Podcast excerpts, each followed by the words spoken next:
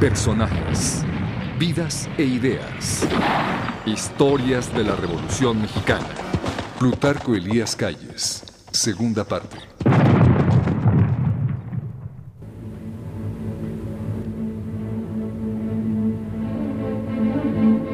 De 1924 a 1928, el presidente Plutarco Elías Calles promulgó la Ley General de Instituciones de Crédito fundó la Comisión Nacional Bancaria y el Banco de México y formuló una política hacendaria más equitativa a través de la creación del impuesto sobre la renta. Transformó el Ejército Nacional y promulgó una nueva legislación en la materia. En lo concerniente a educación, entre otras cosas, Calles decretó la creación de la enseñanza secundaria, formó un departamento de enseñanza técnica e industrial y extendió el número de escuelas rurales para continuar con la labor que había iniciado Vasconcelos.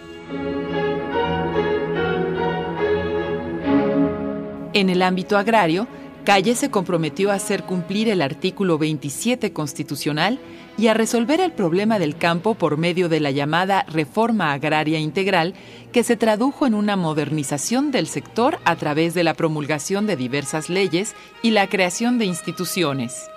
Asimismo, estimuló la construcción de vías de comunicación y creó una política obrera que tuvo como principal base de apoyo a los trabajadores afiliados a la Confederación Regional Obrera Mexicana, CROM.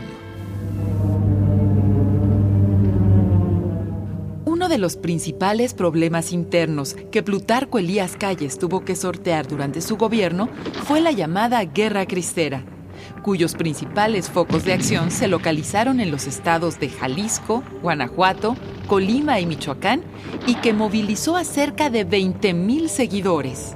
Las causas de esta guerra, que se desató en 1926, se dieron por las continuas demandas del clero para reformar los artículos de la Constitución que dañaban sus intereses. Por otra parte, había factores de tipo agrario, ya que entre los trabajadores del campo había descontento por la lenta aplicación de la reforma en esta materia. Este conflicto continuó hasta la presidencia de Emilio Portes Gil y culminó en 1929 cuando el régimen adoptó una actitud conciliadora.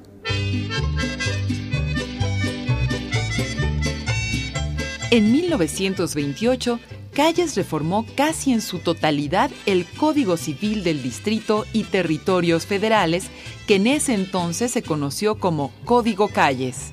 Entre las principales modificaciones estaban el ordenamiento de la igualdad jurídica del hombre y de la mujer, la reglamentación del patrimonio familiar, la obligación del patrón para atender los accidentes de los obreros en el trabajo, la igualdad jurídica de los hijos legítimos y los naturales, y el reconocimiento de la personalidad moral de los sindicatos y asociaciones profesionales.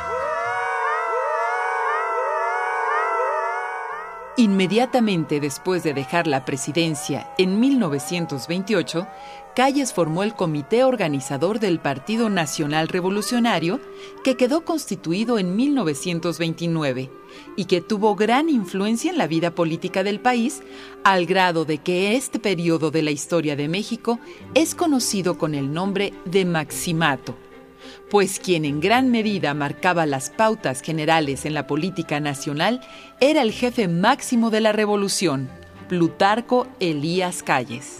Después de su periodo como presidente, Calles tuvo varios cargos importantes como secretario de Estado durante los gobiernos de Emilio Portes Gil, Pascual Ortiz Rubio y Abelardo Rodríguez.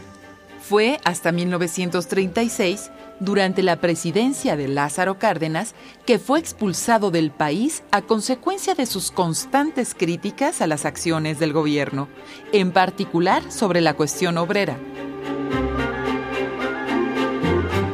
Entonces, Calles abandonó México para radicar en San Diego, California, y regresó al país en 1941 durante el gobierno de Manuel Ávila Camacho.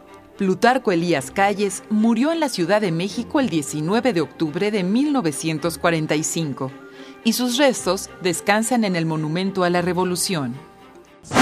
Plutarco Elías Calles, uno de los hombres que construyeron la historia de México. Una producción de la Secretaría de la Defensa Nacional, la Secretaría de Educación Pública, el CONACULTA y Radio Educación.